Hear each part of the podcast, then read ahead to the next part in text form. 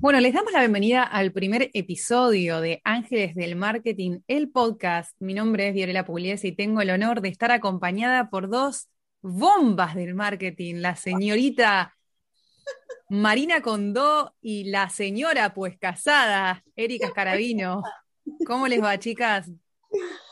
Eh, muchas gracias, muy bien, muchas gracias por estar. Feliz de estar acá, feliz. O sea, podemos decir que tenemos todos los estados civiles casi. Todos. Yo puedo, yo junto como tres o cuatro, así que.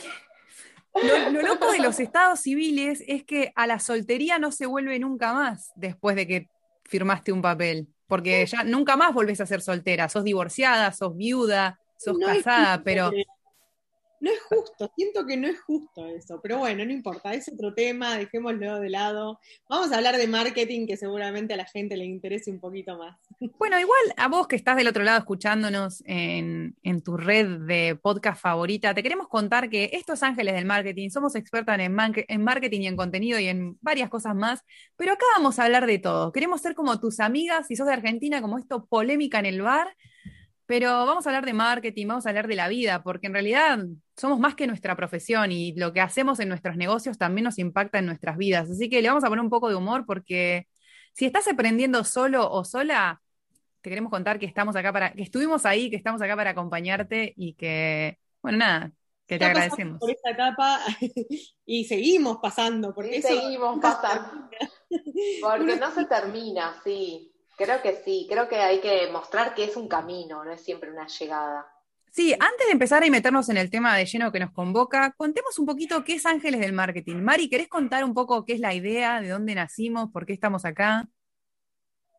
Bueno, eh, la idea es, eh, junto entre nosotras, eh, la idea era tratar de contar, de hacer un evento, porque fue un evento y la idea es seguir haciendo cosas mostrando todo lo que sabemos del marketing, pero con la mirada puesta en cosas que funcionan y que son realmente como son, ¿no? Sacándole el brillito y el filtro y enseñar las cosas desde nuestra experiencia. Así fue que se armó el evento del año pasado, que fue en octubre, no, diciembre de 2020. Fueron dos jornadas de súper entrenamiento con un montón de, de capacitadores, de speakers que vinieron y que enseñaron cosas súper interesantes. Y ahora estamos acá haciendo el podcast. Eh, Erika podría decir si me olvido de algo más. No, básicamente tenemos más de 10 años trabajando en lo que es marketing digital, puntualmente en lo que es educación online. Y, la verdad que nada, la idea es compartir nuestra experiencia. Eh, todas emprendemos, somos freelance, o sea, eh, tenemos nuestro camino a cuestas eh, algunas con emprendimientos ya más ah, desarrollados, otras no tanto. Eh, entonces, la idea es compartir un poco lo que sabemos y, apoyar a la gente que está en este camino iniciando o, ya con ansias de, empezar a despegar un poquito más en todo lo que es el marketing digital, ¿no? En todo lo que es el marketing online, crear un negocio en internet que, va más allá de, de tener un e-commerce, ¿no? O sea, eh, es mucho más que eso y, la idea es compartir eso. Y creo que es un camino en el que siempre se sigue aprendiendo, no importa en qué estadio está, siempre hay algo para aprender y siempre hay algo para cagarla.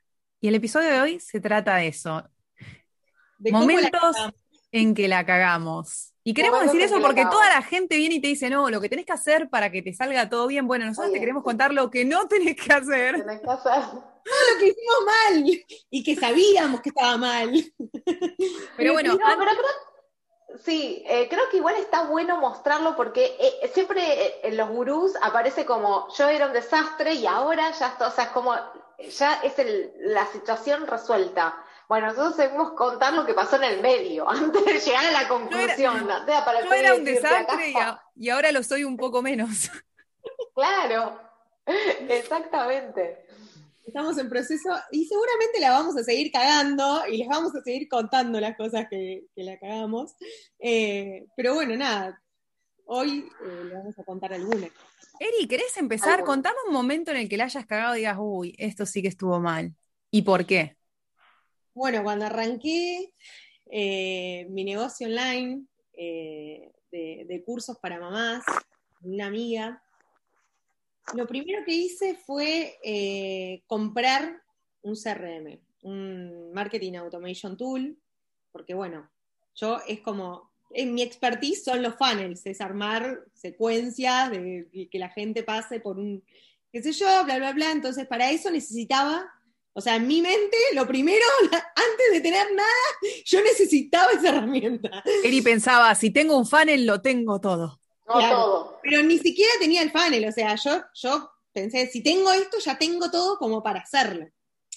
Entonces, claro, yo pagué y encima me compré uno bueno, porque claro, o sea, no me iba a comprar, o sea, yo acostumbrada a manejar buenos CRMs, buenas Marketing Automation Tools, quería algo bueno, no me iba a ir por MailChimp, tipo, me compré eh, Infusionsoft, ahora Kit, y, estuve, estuve pagándolo eh, como una boluda, ¿se puede decir malas palabras acá?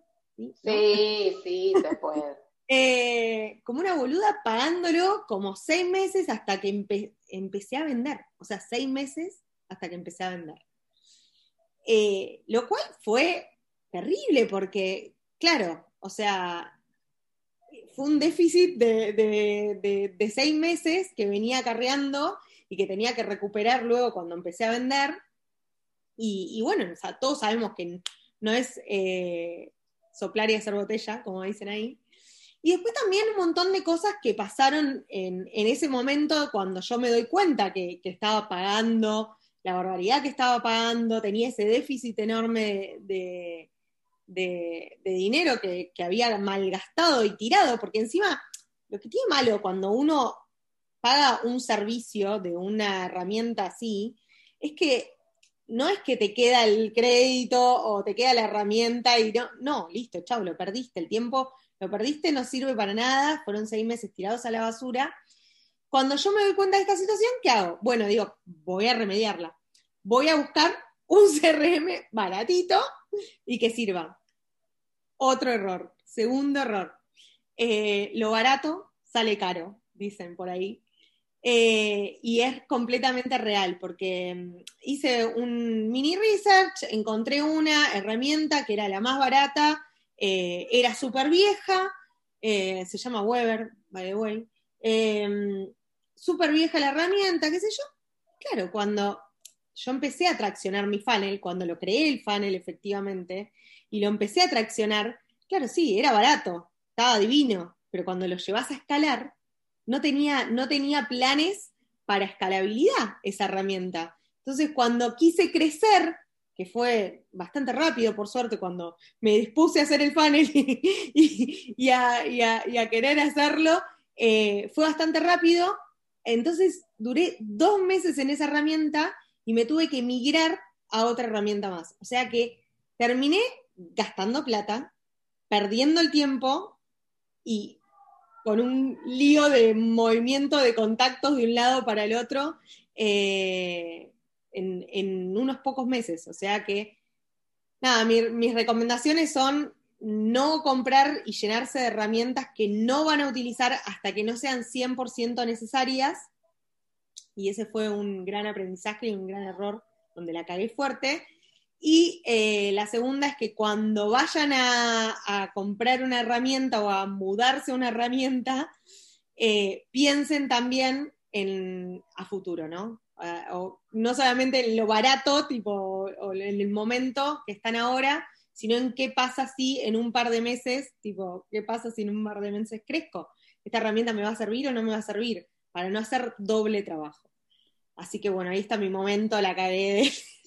Sí, y creo que por ahí también uno de, los errores en ese caso es como subestimar la planificación. Como decir, bueno, voy a hacer esto porque creo que ya sé lo que tengo que hacer y no poder sentarse cinco minutos o. No, mentira, cinco minutos. No poder sentarse un buen rato y decir, bueno, para, para esto necesito esto, pero lo voy a ejecutar ahora o lo voy a ejecutar en cinco meses. ¿Cuándo es que realmente necesito esa herramienta? O sea, indudablemente la herramienta la necesitabas, pero no en ese momento. Definitivamente, definitivamente. La herramienta era necesaria, pero sí es tener muy en cuenta eso, el momento en el que uno hace, eh, saber y también comprometerse, ¿no? tipo, bueno, voy a hacerlo, tengo el tiempo, ser realista. ¿Lo voy a hacer ahora o no lo voy a hacer? Entonces, comprar las cosas y, hacer las inversiones cuando son realmente necesarias. sí, yo pensaba que, bueno, yo es al revés, porque yo siempre estoy en el medio del baile y ahí me doy cuenta que me faltan las cosas. O sea, yo me mando.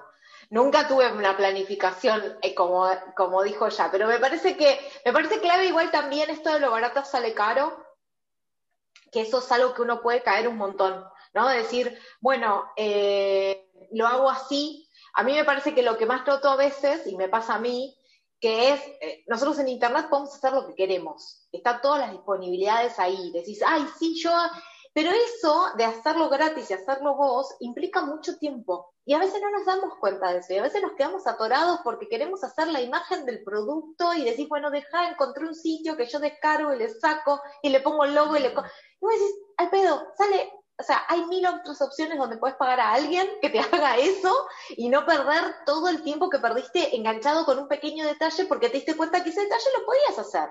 Porque realmente lo puedes hacer, o sea, todo se puede hacer. Entonces es como que me parece eso. Y, creo que, sí. Eh, exacto, todo se puede hacer. A mí me pasa que a veces me quedo tildada haciendo algo y digo, no, para, no es mi foco. O sea, por ejemplo, con, con los, y también entender esto que vos decís, Diore, ¿no? De medirlo. Por ejemplo, en el canal de YouTube, yo hago los videos porque me gustan. Tengo muy en claro por qué existen. Existen porque me gustan. Los hago yo, quiero que, que exista, es un canal que me gusta a mí, qué sé yo. Pero a mí no me gusta editar.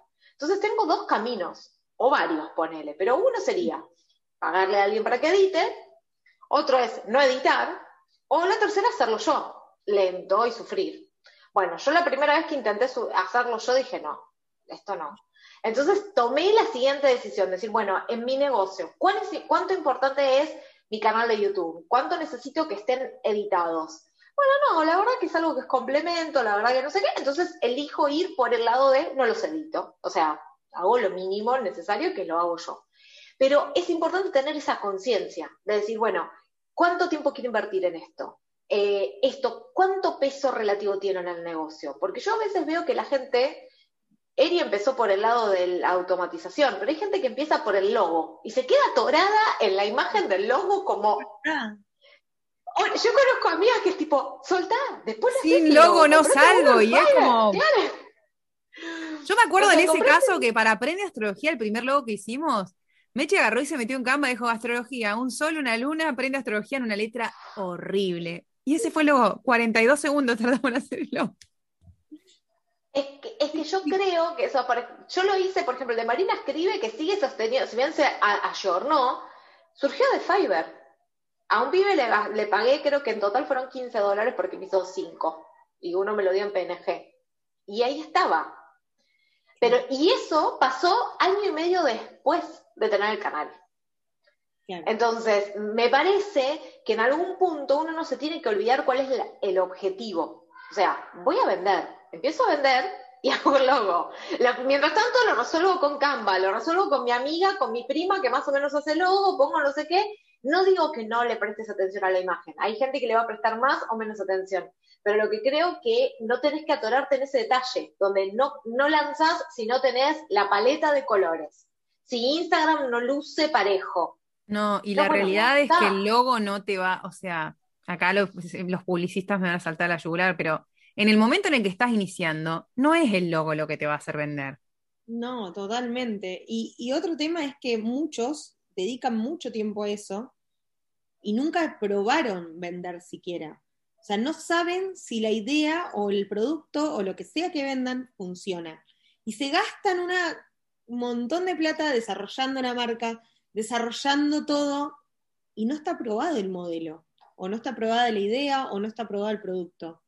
Entonces es muy importante, antes de ponerse a hacer todas estas cosas, estos gastos, también como yo hice, yo sabía que esto iba a funcionar, o sea, lo sabía en mi interior, pero yo no, me puse a, a, ejecutarlo en el momento en que empecé a hacer el gasto. Entonces, es muy importante en saber que tu negocio va a funcionar. Y eso se hace vendiendo, probando, vender. Sin logo, sin marca, lo que sea. Tenés una, hiciste una mochila, no sé, una cartera, una, no sé, cualquier cosa, pinchas para el pelo. Eh, probá a venderlas primero y después créate la marca y todo, probá la idea. Testearlo con el afuera, porque por lo general cuando recién estamos pensando una idea, creemos que es la idea de los huevos de oro, que, o sea, es, no, es la mejor idea que se le ocurrió al mundo mundial. Y puede que lo sea a veces, pero muchas veces nos fanatizamos y nos enamoramos porque le pusimos tiempo, porque tenemos un attachment emocional, y la gente lo ve y dice, ¿qué onda esto? Sí, y también a veces hablas a la gente eh, eh, equivocada también, o sea, es, es muy es muy importante ir no solamente testeando tu oferta, sino a quién estás hablando. ¿No? Como estar en un bar y decir, no es que no te van a dar bola, tal vez justo te fuiste a hablar con los tres o cuatro que te dijeron que no. O sea, hay más gente. Pero me parece que hay que ir tuneando y teniendo ese feeling y ese feedback. Yo tengo algo acá para compartir. Hola, soy Marina y la cagué, sería, ¿no? Hola, ¿qué tal? soy Marina y la cagué. Eh, la que iba a contar justo era con esto. Eh, cuando yo armo mi estructura freelancer, yo dije, qué lindo no tener que hablar con nadie nunca más. O sea, era como, bueno, yo, o sea, la gente me contacta por, por, mail, hablamos por mail o por WhatsApp ahora, hola, ¿qué tal? Esto es lo que necesito, te hago todas las preguntas, tú, tú, tú, te hago la cotización, te la mando por presupuesto, me decís que sí, trabajo, entrego, cobro y listo. Yo, para mí, era como Tom Cruise en Misión Imposible. Hice lo que tenía que hacer, maté el que tenía que matar, me fui, cobré la plata y chau. Em, y a mí me parecía genial esa metodología. De hecho, es como, qué divertido, o sea, así quiero trabajar. Y un día, hablando con un cliente que me había contratado como copy en una cena, el tipo me dice, mira, yo te iba a contratar más servicios, pero vos nunca pediste hablar conmigo. yo decía para adentro, ¿para qué tenía que hablar? O sea, era como, si me decías lo que necesitaba, yo te coticé y te lo O sea, para mí era tan lineal. Y entonces me di cuenta de algo que le enseño un montón a la gente, y es muy boludo porque lo enseño. Pero básicamente, eh, cuando la gente pasa tiempo con vos y te conoce, te compra. o, decide más rápido, porque hay un tema de que uno compra a alguien que le cae bien, que le genera confianza, que puede saber que le va a entregar.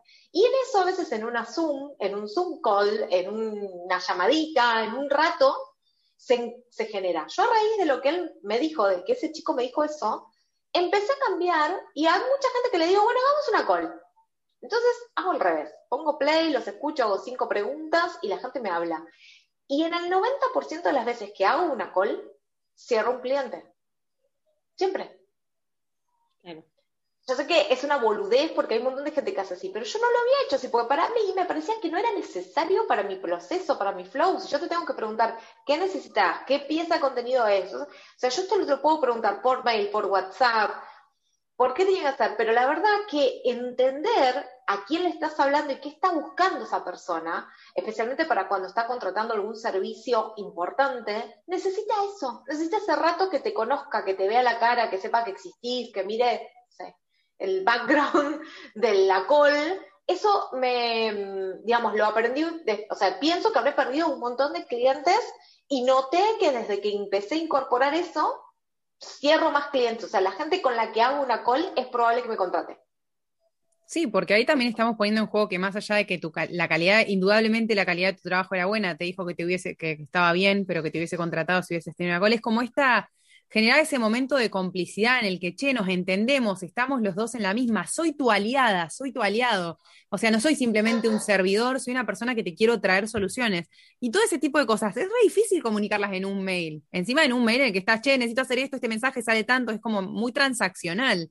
Eso también se aplica, digamos, a, a todo, digamos, no solamente a cerrar clientes, sino que cuando querés vender un producto, no sé, cualquier cosa que quieras vender, eh, un producto, un servicio, un curso online, la gente tiene que pasar tiempo con vos online, aunque sea viéndote, o sea, verle la cara al otro y generar esa, esa conexión es importante para vender cualquier cosa.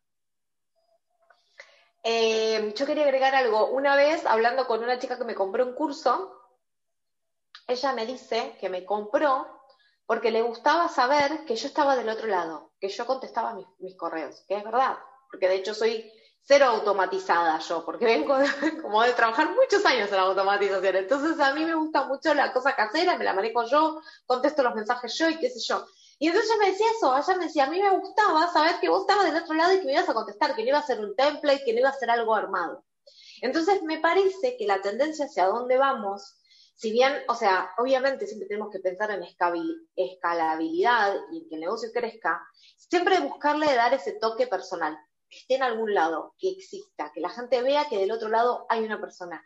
Eso es la clave para que algo sea distinto a otro, ¿sí? Porque lo que ofrecemos existe mil veces, o sea, copywriters hay un montón. Ahora, Marina escribe copywriting, soy yo. Y eso tiene que estar mostrado en algún lado. Entonces, busquen la vuelta, no, no deleguen todo. O sea, siempre me gusta mucho la, gente cuando trabajo con, con clientes que hay algo de la comunicación que lo siguen haciendo ellos yo los mails los mando yo, o los vivos los hago yo, o esto los hago yo, o acá contesto yo. No se, no se pierdan ese contacto con la gente que, las, que lo sigue, porque es súper valioso. Estoy muy de acuerdo con eso porque, mm, de hecho, es algo que siempre comento con respecto a lo que hacemos en Aprende Astrología con Mechi, que es nosotros hoy en día tenemos más de 100, tenemos 150, 165 mil seguidores y nosotras todos los días desde el 18 de desde el 19 de julio del 2019, aunque sea, dedicamos una hora cada una a leer y responder mensajes de Instagram. ¿Tenemos gente que nos ayuda? Sí, tenemos gente, llegan miles de mensajes. Pero aún así, todos los días nos dedicamos un ratito, los posts de Aprende Astrología los publica Mechi, los escribe Mechi, eso no lo delegamos. Y responder los mensajes, las dos nos dedicamos a eso porque es bueno saber, a veces cuando te distancias mucho de tu público y de la gente con la que trabajas, empezás a producir lo que vos crees que querés producir y no lo que, que... Hay una razón por la que la gente también te sigue. Y a veces, si bien nosotros vamos mutando y el mensaje va cambiando, está bueno saber qué, qué pide, qué espera, con qué conecta más tu audiencia.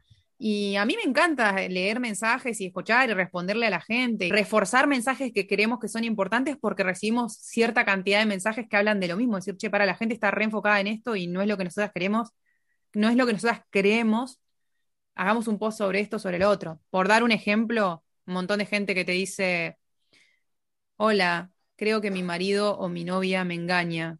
¿Me pueden decir algo al respecto? Y la respuesta nuestra siempre es, bueno, si crees eso, pregúntale, no le preguntes a la afuera, andá y habla con esa persona, no tenés que preguntarle a alguien.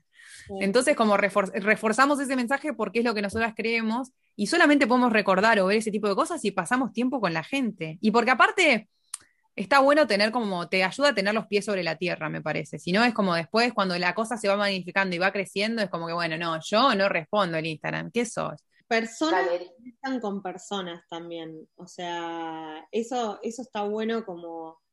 Eh, de esa, esa es la forma de la gente de conectar con la marca, de conectar con ustedes, porque no conectan con la marca, conectan con la persona que está detrás de la marca. Eh, y muchas veces escucho, eh, ay no, gente que no quiere contar las ideas o, que tiene un producto y parece que es mágico, no sé, ¿viste? Y, muchas veces podés tener el mejor producto, el mejor, em, no sé, eh, la mejor botella de agua más linda y demás pero la gente no va a conectar con la botella de agua hermosa, va a conectar con la marca y lo que vos crees atrás de esa marca que va a ser la persona que, que estás creando ese producto. Entonces, hay que siempre pensar en eso, ¿no? Que personas conectan con personas, entonces esa conexión vende, aunque sea a través de una marca, eh, hay, que, hay que humanizar la marca, ¿no? Para, para que se conecte realmente la persona. Entonces, no, y aparte las ideas no son de nadie, como si fuera tan fácil, te cuento mi idea y hacerla realidad, como si fuera tan fácil ejecutar algo. Igual me pasa un montón con, con siempre una cosa, eh, la gente empieza a escribir y dice, ¿y el copywriting? Y yo siempre contesto lo mismo, digo, si tu idea es tan buena que te la roban, es un hit, así que metele, o sea, no pasa nada, no pasa nada, decí lo que tengas que decir, hacerlo, entregar lo que tengas que entregar, presentar donde tenés que presentar, es eso. Pero es importante lo que dice Eri, porque creo que a veces se imita un montón. O sea, no, no notan ahora que cuando van a ver cosas de decoración, todas las decoraciones, las cosas de decoración son iguales, o sea, todas las casas ahora son nórdicas, blancas, con el coso, o sea, ¿por qué? O sea, ¿Por qué esa bajada de que todo tiene que ser de esta manera? Entonces, no digo que esté mal, lo que digo es que tenemos que abogar por la diversidad, o sea, por buscar nuestra voz y sentirnos cómodos y hablar. No tenemos que hablar como habla todo el mundo, hola chicas y estrellitas, estrellitas, estrellitas y muchos emojis. No, habla, dale a tu marca tu tono, tomate el tiempo de pensarlo y que eso se vea, que esté detrás, porque si no, o sonamos igual que todo el mundo, o sonamos impersonal, que son dos cosas que, que que desconecta, porque es como, es lo mismo, o sea, es otro lugar que vende las lámparas nórdicas, me da lo mismo, no me importa nada, no, no, no, sé qué, qué, hay ahí atrás. Y, y, me parece que está bueno como mostrar las imperfecciones, que los errores se vean. A mí me gusta, o sea, por eso a veces puteo mucho en Instagram, porque me parece que Instagram está todo pasado por un barniz mentiroso, de la nada misma, entonces, bueno, mostremos el lado B, el lado B de las cosas, de lo que te molesta, lo que te, o sea, eso te va a hacer un montón, te va a llevar un montón de gente. La gente va a ver que hay un humano del otro lado y que es distinto a otra más, otra cuenta más que habla de astrología. O sea, son dos, son Diore y Mer las que están hablando de astrología, no son otra cuenta más de astrología. Sí, no, y aparte, bueno, justo decías eso de Instagram y el otro día leí un artículo que Instagram es la red social que más deprime gente. Porque a diferencia de Pinterest, eh, Pinterest es una red social un poco más estética, donde vos mostrás el do it yourself y ese tipo de cosas.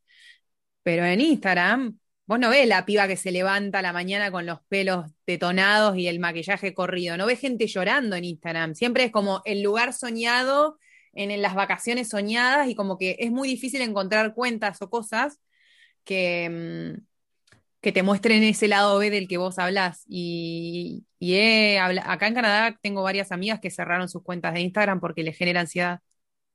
Sí, sí, sí, hay que curar, hacer una curación de eso. Es, es, importante.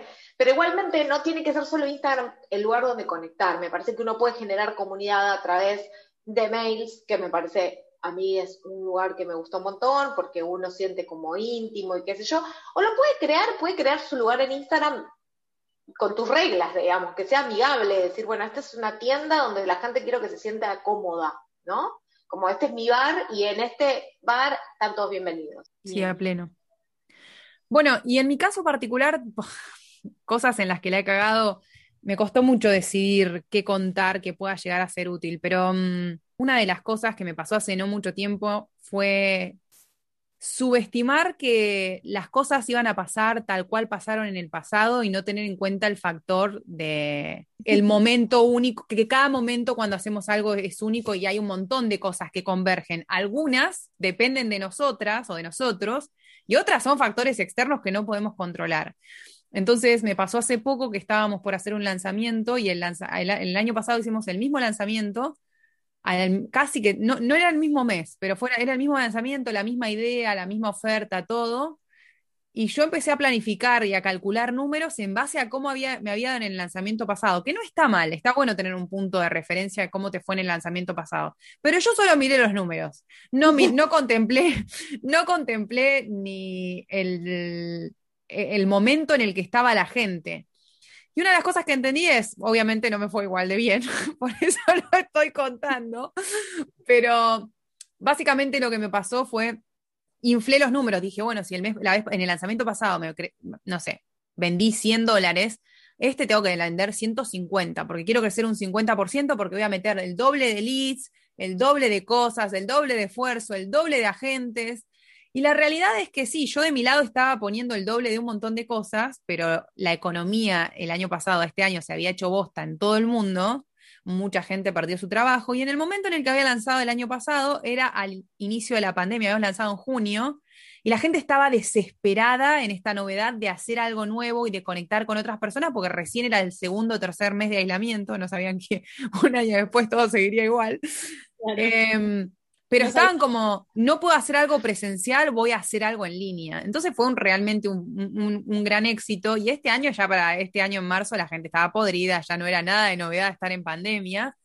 Y por ejemplo, Argentina, que es un mercado que para nosotros es bastante grande, la economía, la, inflación creció casi un 100%, o sea, no es un 30, es mentira que es un 30, se, creció, se encareció mucho todo y el poder adquisitivo de la gente no mejoró. Y no es solamente Argentina, en América Latina en general, en la pandemia pasó eso. Entonces, para mí un gran aprendizaje fue aprendí un montón de ese lanzamiento y sobre todo aprendí a no medir las cosas siempre con la misma vara porque hay una parte que siempre va mutando y que lo más perjudicial de todo no fue, no fue un mal lanzamiento, ¿eh? para nada, no, fue, no, fue, no nos fue tan bien, pero no nos fue mal, para nada. Pero lo que aprendí de eso fue lo nocivo que puede ser para el autoestima o para el, crecimiento como emprendedora. Fue como, me fue bien, pero ¿por qué me siento derrotada? Porque no logré cubrir esas expectativas, como tener mucho cuidado con las expectativas a la hora de lanzar algo. Creo que ese es como el aprendizaje. me hiciste acordar mucho a mi experiencia trabajando con un jefe que tuve, que pasaba eso un montón de veces. Eh, después de 10 años vendiendo cosas eh, y a veces las mismas y haciendo lo mismo, lo que más aprendí es que nunca se repite igual y no importa cuánto analices las variables, y no importa cuánto más hagas la planilla, nunca es igual. Y hay un factor que es un factor X, porque si fuera lineal, estaríamos haciendo matemática y sería otra la charla. Pero no es matemática. Sí estamos en el marketing digital donde podemos medir un montón. Podemos medir, podemos controlar, podemos tomar acción. No es como otros negocios en los cuales a veces todo era la buena de Dios. Yo abro el local, como hacía mi abuelo que vendía suéter, y que venga alguien y que venga. Entonces, eso sí, pero nunca es igual. O sea, realmente, o sea, yo lo viví en muchos lanzamientos, me pasaba un montón de veces. De hecho, yo tenía como un activo donde sea un lanzamiento, si el lanzamiento era bueno, se convertía en un activo del que yo cada tanto lo volvía a usar, usar los mismos materiales, mejorarlos, eh, expandirlos. Y no siempre pasó así. De hecho, me pasó el año pasado con un lanzamiento mío. Y la verdad que me amigué con el proceso. Lo que pasa que una vez, o sea, hay una trampa ahí que me parece importante que, desgranemos, que es lo que dijiste vos. O sea, sí hay que medir, sí hay que decir, che, esto salió bien, lo vuelvo a hacer. Eh, sí hay que poner un, un objetivo, decir, che, quiero que ganar esto o vender tanto y qué sé yo. Ahora creo que lo que es difícil es esto de, y si no logro y no entiendo por qué, ¿cómo soltar de no sentirme frustrado? Sí, y a eso le agregaría que el objetivo nunca sea numérico y que siempre sea porcentual. Porque a veces decimos, quiero vender 70, ¿en base a qué? ¿En base a qué quieres vender 70? ¿Cuánto vendiste antes? Y 5. Y pero ahora quiero vender 70. ¿Y pero por qué? Y porque me encantaría. Bueno, sí, a mí me encantaría hacer, no sé, más alta, diría Marina. Sí, sí, no, pero el porcentaje es importante porque entendés cuánto convertiste, ¿no? Decir, bueno, a ver, yo vendí 20, sí, pero ¿cuánta gente le estabas hablando? Ah, le mandé a 100. Es un hit. Ahora decís, bueno, yo vendí 20, se lo mandé a 10 mil. Bueno, no, es otra cosa. Hay espacio para la mejora. Claro, hay espacio para la mejora. A mí me pasa un montón a veces cuando la gente eh, viniendo de un, negocio donde se medía tanto, cuando a veces me invitan a que dé feedback para mejorar algo, es midamos. Y un montón de gente no mide. No, esto me da tanta plata. Bueno, pero ¿cuánto convierte? ¿A cuánta gente está viendo esta página? ¿Cuántas compran? Vamos a pensar por ahí. ¿Cuántos convierten acá? ¿Cómo hacemos esto? Porque tal vez te está convirtiendo recontra bien. A mí me pasó, ya te dejo hablar, me pasó con una clienta que ella decía, mi curso no vendió nada chicos, vengo acá a aprender copywriting porque yo fracaso. Bueno, pero ¿qué pasó? Contame, contalo, hacemos terapia acá, contalo acá en el grupo. Bueno, no, la cosa es que la señora tenía 100 personas en su lista y vendió 16. Y yo decía, pará, no está mal, pero no está mal eso, o sea, no te sientas mal, claro, no sé qué esperaba ella, no sé cómo, pero ella lo contaba con re pena, y con mucha angustia, o sea, lo vivía como, vengo acá a aprender copywriting, porque mirá lo que pasó, ¿entendés? Soy una Esto, un desastre. Eh, no sé qué, yo decía, no, no, no, hacé las cuentas, está muy bien lo que pasó. Entonces, si vos puedes hacer más o menos eso varias veces, te va a ir bien, lo único que tenés que hacer es hablarle a más gente. Digo, en vez que hayan 100, que hayan 500, y vas a ver que va, va a funcionar. Eh, entonces, es importante eso. Y también hay que entender que cuando uno escala, también cuando, cuando uno quiere crecer, eh, también esa conversión baja, ¿no?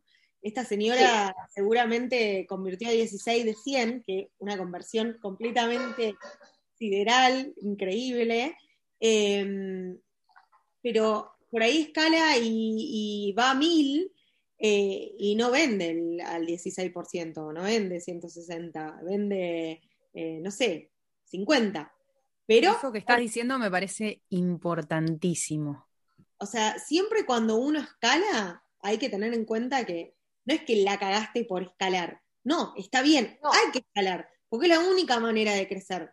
Pero también hay, un, hay una realidad. Cuando uno escala, las conversiones tienden a bajar.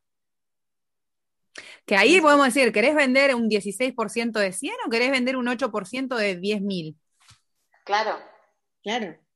Que es lo mismo que pasa, ¿querés vender 70 productos a 29 dólares o querés vender 20 productos a 140? Pues decir, bueno, pero es menos gente. Bueno, pero es más plata. Capri, por favor, señora Capricornio. Haceme las cuentas, No, pero lo que me parece importante, bueno, esto vuelve a lo mismo, y si, quieren para ir cerrando o lo que sea, pero se, se ata con el comienzo de lo que dijo Eri, de sentarse a planificar y de entender un poco lo que vos estás pensando.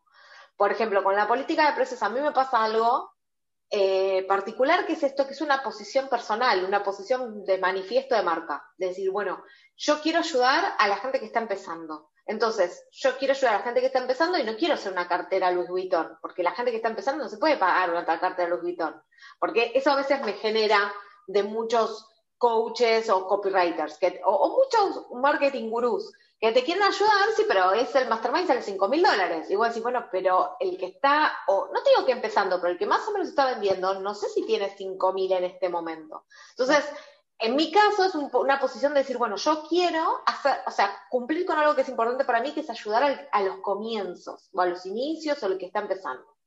Y ahí hacerlo accesible. Si es posible, obviamente, también si es un producto físico y vos tenés un costo y tenés, hay ciertas cosas que tienen que estar, pero es una posición también, y es una posición que hay que pensarla más allá de cuánta plata querés ganar, es ¿y, qué va a representar tu producto? Eh, ¿Qué dice de vos? ¿Cómo te querés posicionar? Pues si no, siempre estamos todos vendiendo a los cuatro o cinco que tienen mucha plata. Y también hay un montonazo de gente que vende un montón, barato, un montón de gente. Entonces, hay como distintas posiciones y uno puede ir buscándole la vuelta, me parece, a eso. Por lo menos a pensarlo. 100%, sí, sí, sí. Bueno, y nuestra invitación es, te queremos invitar a que la cagues y te queremos decir que si estás empezando, la vas a cagar y que es normal que eso pase y que está bien que pase porque de esas cosas se aprenden, te dan perspectiva.